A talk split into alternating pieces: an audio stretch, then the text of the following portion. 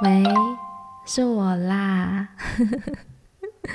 对呀，好久好久没有讲电话了，这么开心哦！听到你接到我的电话这么开心，我也觉得好高兴哦。嗯，对呀，就突然心血来潮，想要打电话给你。然后我刚刚在洗澡的时候就想说，嗯，不管你现在是不是睡了，我还是在忙，反正我就是想要打电话给你，那就打吧。对啊，我就拨了这通电话。你最近好吗？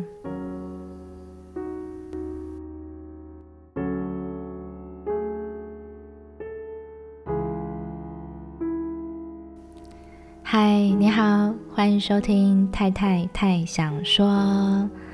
又是好久不见啦，大概隔了两个多月吧。大家最近还好吗？你们过得怎么样啊？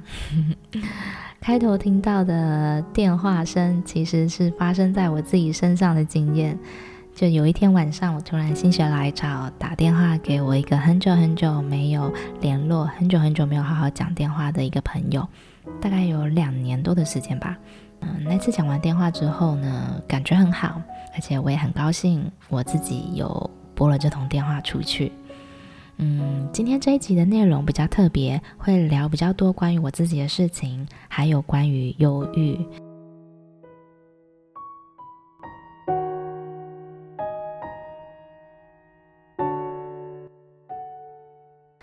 前一阵子很知名的 YouTuber 阿滴，教英文的那个阿滴。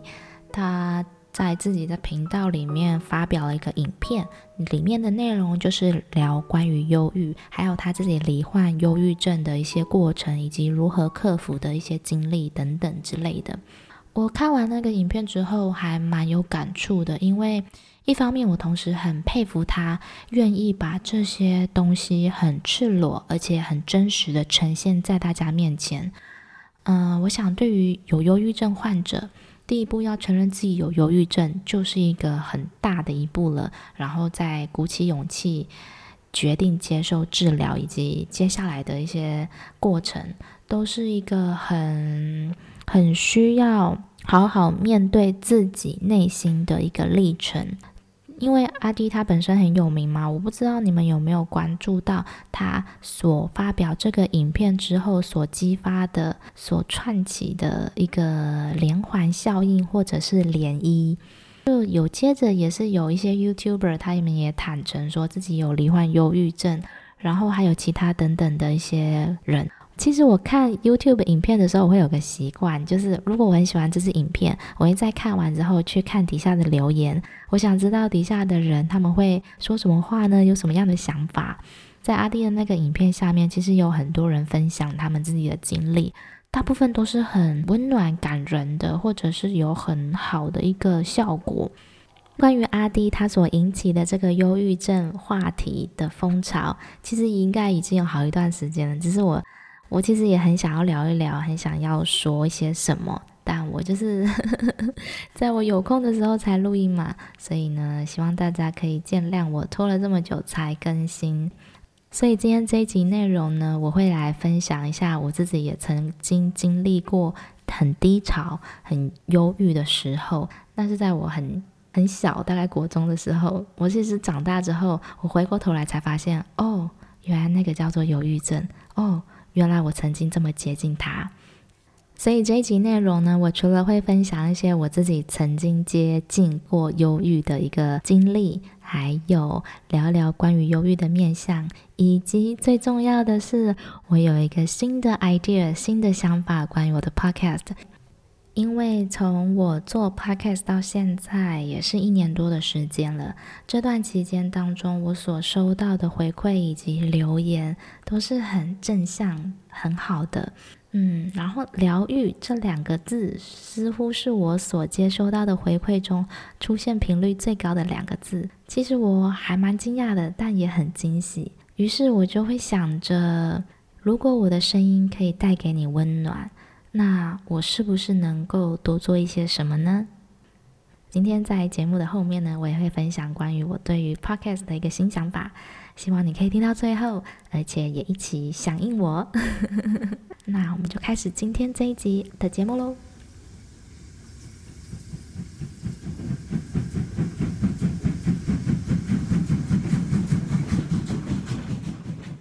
不知道你是不是有同样的感觉？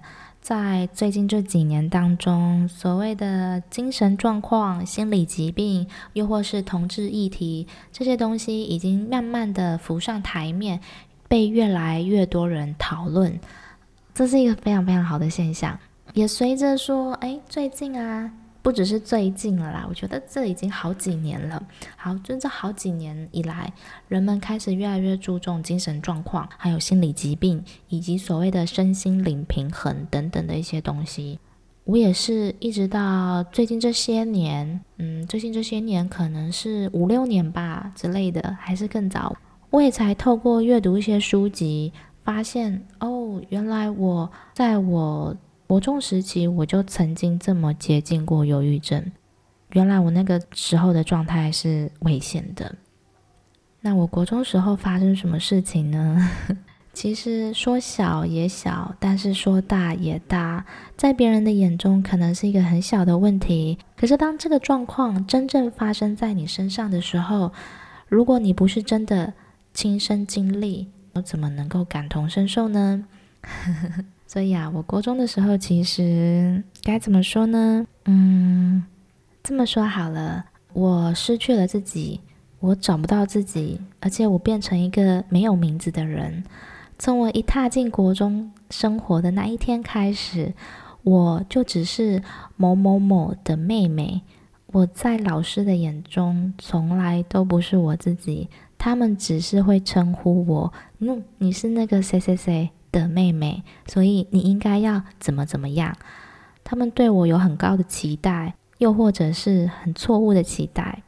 我不停的被比较，不停的被检视。一旦我没有达到他们的期待，或者是我没有达到他们所想的那个样子，他们就觉得我很奇怪，就觉得我不正常，会时不时的出现一些言语，那些言语会让我觉得很受伤。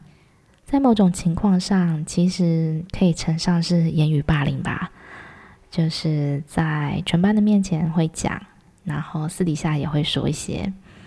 嗯，那个时候我其实，在读国中之前，我就开始很不快乐了，大概是小学六年级的时候吧，因为我小学的老师也是一样，也是对我有很奇怪的期待，或者是他们觉得我应该是要怎么样。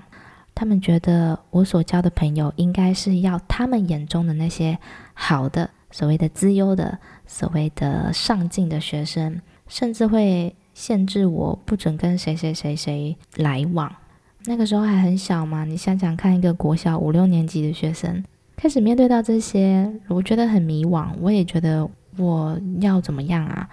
我在小学的时候还曾经被老师打过巴掌。而我的朋友甚至还被老师骂为“贱骨头”，因为呢，我我国小的好朋友他的发育比较早熟，就是胸部比较大，然后也比较会打扮一点。因为小学的时候不是每一个礼拜三都是便服日吗？你可以穿自己喜欢的衣服。那他所穿的衣服就是比较比较会打扮，可是不是露的那种，只是说比较有个性那样子。唉，反正我也不知道啦。嗯，我。在求学的路上，在国小还有国中都遇到了一些很奇怪的老师，让我很难理解的。于是从我一踏入国中的校园开始，我就已经很不开心了，因为我知道在面对我的，在等待我的，可能又是那些。结果果不其然，又是那些老师们对我的评论以及指指点点，或者是等等之类的。唉，觉得好累哦，就是一直不停的被比较。被要求要做到他们想要的那个样子，他们觉得我应该要有的样子。可是为什么呢？为什么我要这样？他们总觉得我很叛逆，但其实我只是在寻找意义。国中时期的状况，我跟家里的关系也不是这么的热络。嗯，我想大家都很忙吧，而且他们不了解我，我也不想了解他们。于是，国中三年的时期，其实都是处在一个好像很 行尸走肉的状态。我的意思是我真的不知道我国中在干嘛，每天就是好像只是要读书、读书、读书，但是我真的不知道我自己在干什么，而且我很不快乐。我所谓的不快乐，是我会有想要自杀的念头，我会站在高楼上，然后往下看，心里想着跳下去就结束了，我跳下去就可以结束这些痛苦了。有这么几次，我真的是把身体撑起来，真的是想要跳下去结束。嗯，但后来我还是没有，所以我现在才会在这里跟你说这些。嗯，除了有这样想要自杀的念头出现之外，其实我的身体状况也不是很健康，但我也没有跟其他人讲我身体上的一些状况，反正也是常常吃药啊或什么的。当年我的这些状况，现在回头来看。才知道哦，其实很接近忧郁症嘞，其实就差那么一点点了耶，就好像你站在悬崖边，你差那么一点，你就要跌落谷底了。不过 幸好我没有。我想，虽然说我那时候整个学校的环境是很畸形的，而且老师这是很变态。我说的变态是真的很变态，因为我是在联考的时代，那个时候。所有的制度跟状况，我觉得都是很畸形的。如果有经历过的人，可能可以明白说，在那样的制度与环境底下，很多东西都是畸形以及被扭曲的。但虽然即使我很不快乐，那个时候也很忧郁。常常有自杀的念头，是每天呢，我都觉得我笑不出来，我没有笑容，每天就是板着一张脸，然后嘴角是下垂的，甚至我那时候就是常常鼻子过敏，然后就是反正一堆状况，常常去看医生。我记得有一次去看医生的时候，要去拿药吃嘛，那个时候健保卡还是用就是一张纸卡。你一开始是拿到 A 嘛，然后 A 如果你盖完章的话，就会换到 B，A B C D E。那时候我看医生看到好像是拿到 D 卡还是 E 卡，就 已经不停的在看。那个时候我记得有一个医生，他就跟我讲说，你要多笑一点。虽然他看的是耳鼻喉科，但是他跟我说了一句话说，说你要多笑一点，开心一点，好吗？这一幕画面我其实到现在还记得蛮深刻的。有时候人生中有一些片段，它可能只是几秒钟的画面，然后你也不认识对方，或者是它是一个很普通的场景，可是那个画面却会刻在你的脑海里一辈子。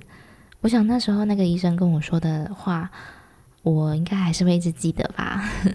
好，虽然说我那时候是处在很不好的状态，面对学校，然后还有老师，还有整个环境都是很很无法接受，或者是抗拒，或者是无法好好活着的一个状态。但是我真的是幸好，幸好那个时候班上的同学人都很好。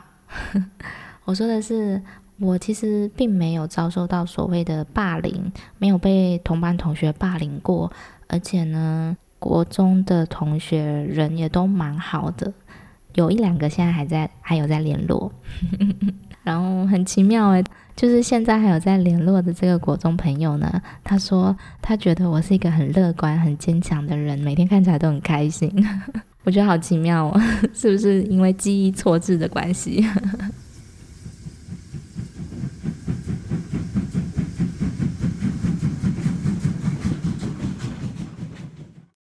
那后来我是怎么好起来的呢？其实我也忘了，我也不知道诶，好像就是随着生活，日子一天一天在过。但是我想，一个很大的转泪点就是我从国中毕业了。毕业的时候，我其实很开心，就跟国小毕业的时候一样。我觉得耶，我终于要离开这个鬼地方了。我没有掉泪，我没有特别难过，会觉得有点难过的，可能是跟同学的分别吧。国中毕业，到了要念高中的时候，我选择到一个没有任何人认识我的地方读书。在那里，我不是谁谁谁的妹妹，我就是我自己。在那里，我拥有了自己的名字。学校的人、老师、同学都会把我当做我来看待，而不是谁谁谁的附属品。虽然我的高中生活也有点辛苦。我觉得可能是在那样的状况下，我开始慢慢的复原了。我高中的导师，他是一个很温柔、永远笑眯眯的老师。我记得他其实不是很在意我们的成绩，可是他却会很真诚的关心我们，问候我们：“你今天有没有吃饱饭啊？你过得好吗？”然后当看到我们趴在桌子上睡觉的时候，会过来问你：“你是不是很累啊？”我记得有一次，我只是因为上课觉得很无聊，然后我就趴在桌子上睡觉了。然后下课的时候，老师就走过来问我。我抬起头来的时候，我以为他要骂我，结果他就是笑眯眯的脸看着我说：“你是不是很累啊？”这一幕也是我人生中印象很深刻的画面之一。或许是在那个时候，在那个当下，我觉得原本好像快要坏掉的那一块。慢慢的被修补起来，然后再复原中。嗯，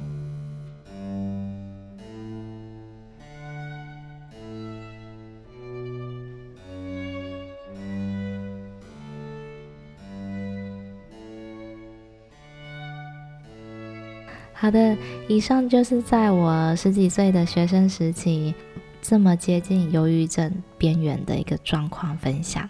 其实过了这么多年了，但我刚刚在说的时候，还是有蛮多复杂情绪在里面。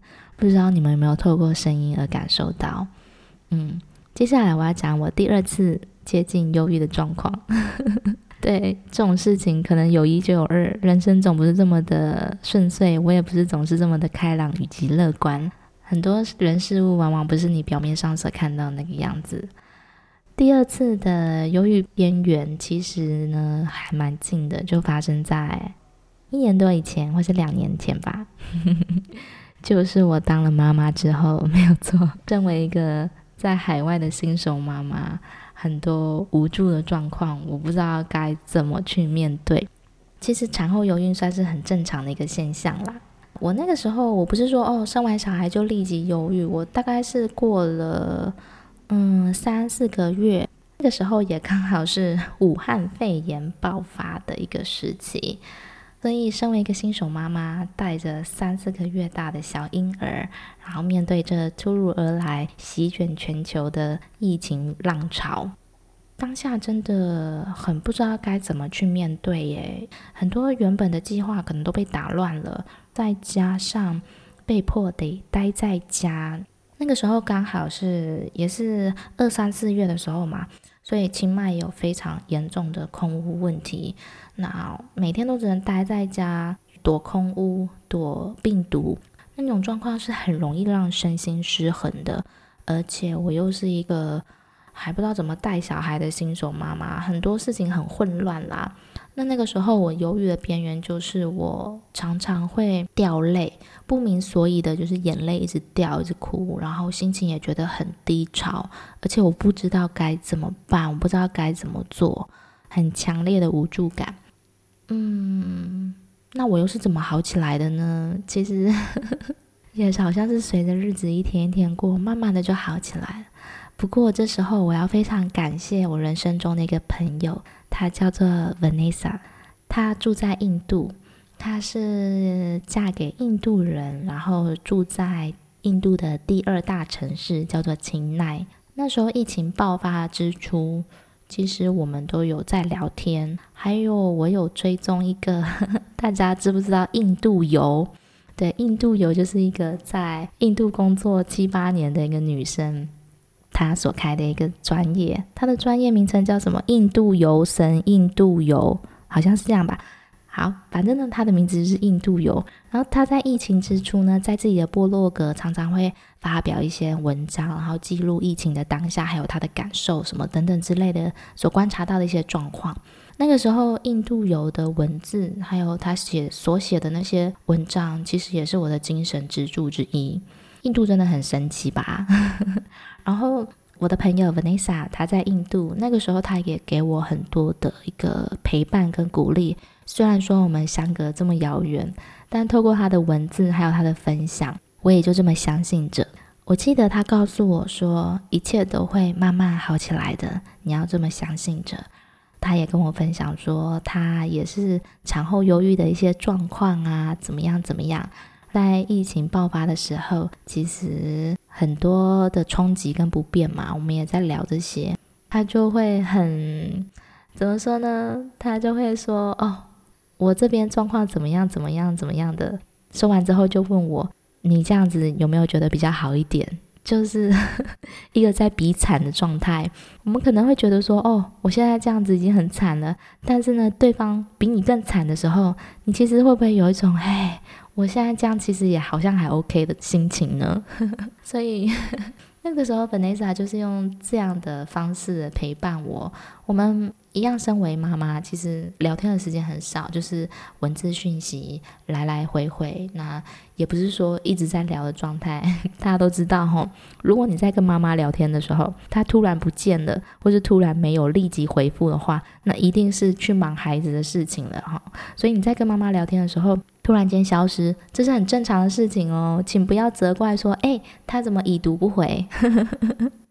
OK，啊，所以呢，真的也就像他所说的一样，一切都会慢慢好起来的，要这么相信着，不是现在，但是会慢慢的，会慢慢的，的确也就慢慢好起来啦。我也忘记是怎么样，反正日子一天天过，啊，每天都是一种练习、学习。随着日子这样过去，诶，现在好像也达到一个蛮不错的平衡状态。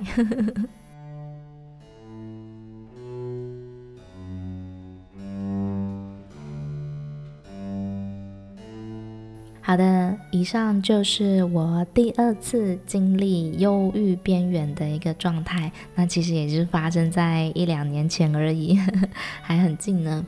但就像我说的，其实我并没有真正的罹患忧郁症，我只是在那个边缘，我在那个悬崖上，只要再有这么一步，可能就掉落谷底了。但是幸好我没有，而且。我开始觉得这个东西真的很重要，真的要时常的被人们拿出来讨论。于是我在看到阿迪他愿意分享自己的这些心路历程，以一个这么详细、这么真诚、诚恳的方式在诉说的时候，我真的觉得很感动。那其实不管是阿迪，还有像是理科太太，理科太太之前有讲说，她因为跟她先生结婚的时候。他先生隐瞒忧郁症病史，后来呢，他为了要照顾先生的忧郁症，也跟着一起成了忧郁症患者了。所以那个时候，理科太太的频道有关闭一阵子，去养病疗伤，然后好了再回来复出。嗯，所以像是阿迪跟理科太太这两个人，他们勇于讲出自己的状况，让这些话题呢浮上台面，让更多人能够去讨论，进而被重视。这真的是我觉得作为公众人物非常好的一个示范以及榜样，可以这么说吧？对，榜样。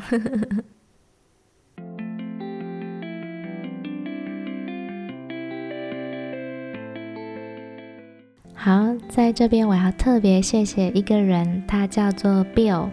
Bill 他在最近赞助了我的 Podcast，不仅赞助，他还有留言。他的留言是说：“好可爱哦。”我现在听到都还是会微笑，很开心的那种感觉。谢谢你，Bill，你的赞助还有文字也让我微笑了很久很久。也或许是因为收到这样的回馈，我开始去思考，或者是我开始去想，我自己能够做些什么呢？既然我可爱的听众朋友，就是正在收听的每一个你所给我的留言啊，还有回馈支持，都是这么的棒。而且很多人都会提到说，我觉得我的声音很舒服，很疗愈。那如果我的声音可以给你有这种感受，我是不是能够多做些什么？我这一阵子就有在想这些事情。好啊，那我可以做些什么？如果你是我的忠实听众，或是你是从一开始就听我的节目的人，你应该有听过我的第一集。我的第一集就是在二零一八年跟百灵果第一次接触，对，我是百灵果的忠实教徒。我在第一集内容的时候，其实有稍微提到说，我在国中时期是过着行尸走肉般的生活。那那个时候我就很喜欢听广播啊，广播电台常常会有这种点歌、写信、传话的活动，就是借由广播电台的主持人呢。借由他们的声音，还有音乐的播放，来帮你传达你的心意，你就是写信到广播电台，对啊，是手写信哦，手写信那种。其实这种事情我做过诶。然后呢，你就手写信到广播电台，然后点歌。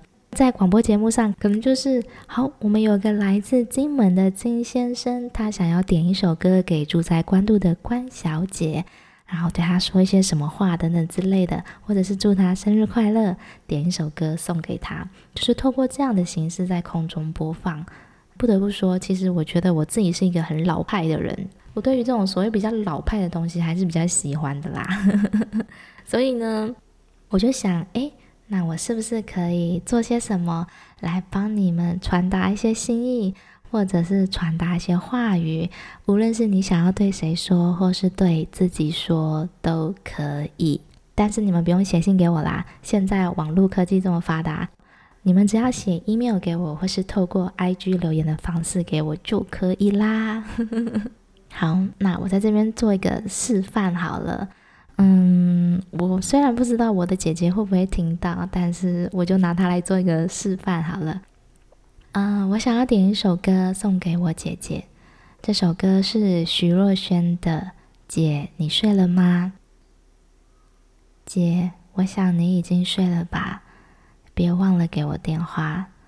最近我老想哭又想家，别为我放不下。这是。这一首歌一开始的歌词，我想跟我的姐姐说：谢谢你们来当我的姐姐，我很高兴，也觉得很幸运能够当你们的妹妹。无论过去发生一些什么事情，但是这些曾经发生的种种，都让后来的我们变得更加的好，更加的珍惜吧。我们已经很久没有见面了，我很想你们。其实。在我小时候，大姐所常跟我说的那些话，我之前都觉得啊，老生常谈，都是一些老掉牙的话。但其实是我那时候还没有慧根，听不进去。还有二姐总是很包容我所有的任性跟脾气，也一直都给我很多的支持。姐，不知道你睡了没？如果还没睡的话，听完这一首歌再睡吧。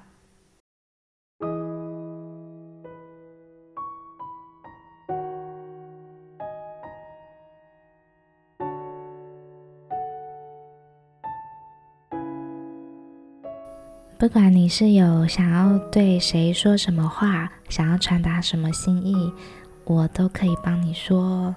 只要你愿意写下来，我就会说出你写的文字。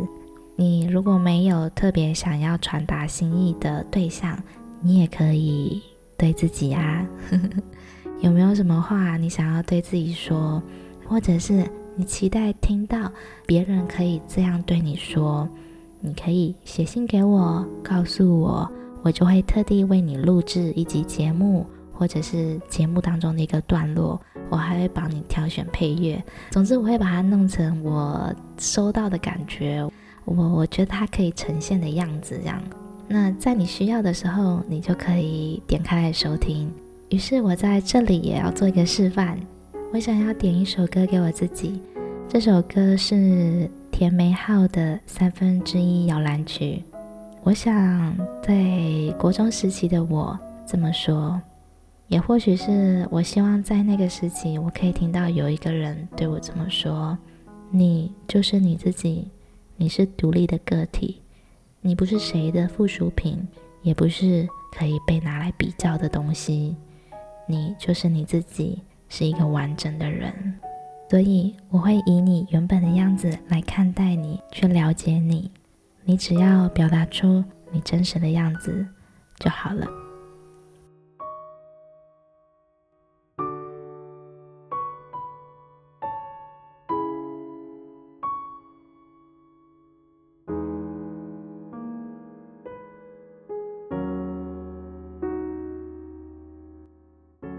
好的，以上示范完毕。不管是有没有要点歌，你也可以只是一段文字，你想要对谁谁谁说，或者是替你说出你心中想要听到的话，等等都可以。欢迎来信，可以写 email 给我，或者是你也可以直接在 IG 我的 IG 账号是 Tai Country T A I C O U N T R Y，你可以透过私讯的方式留言给我。哦，对了，顺便说一下，我现在开始会好好的用 email 喽。如果你想要收到 podcast 跟文章更新的消息，或是太太来自于生活上的一些问候以及分享。我会把 email 信箱、IG 账号以及订阅电子报的链接一并放在节目下方的资讯栏，就请你做出选择，要选哪一个？一二三。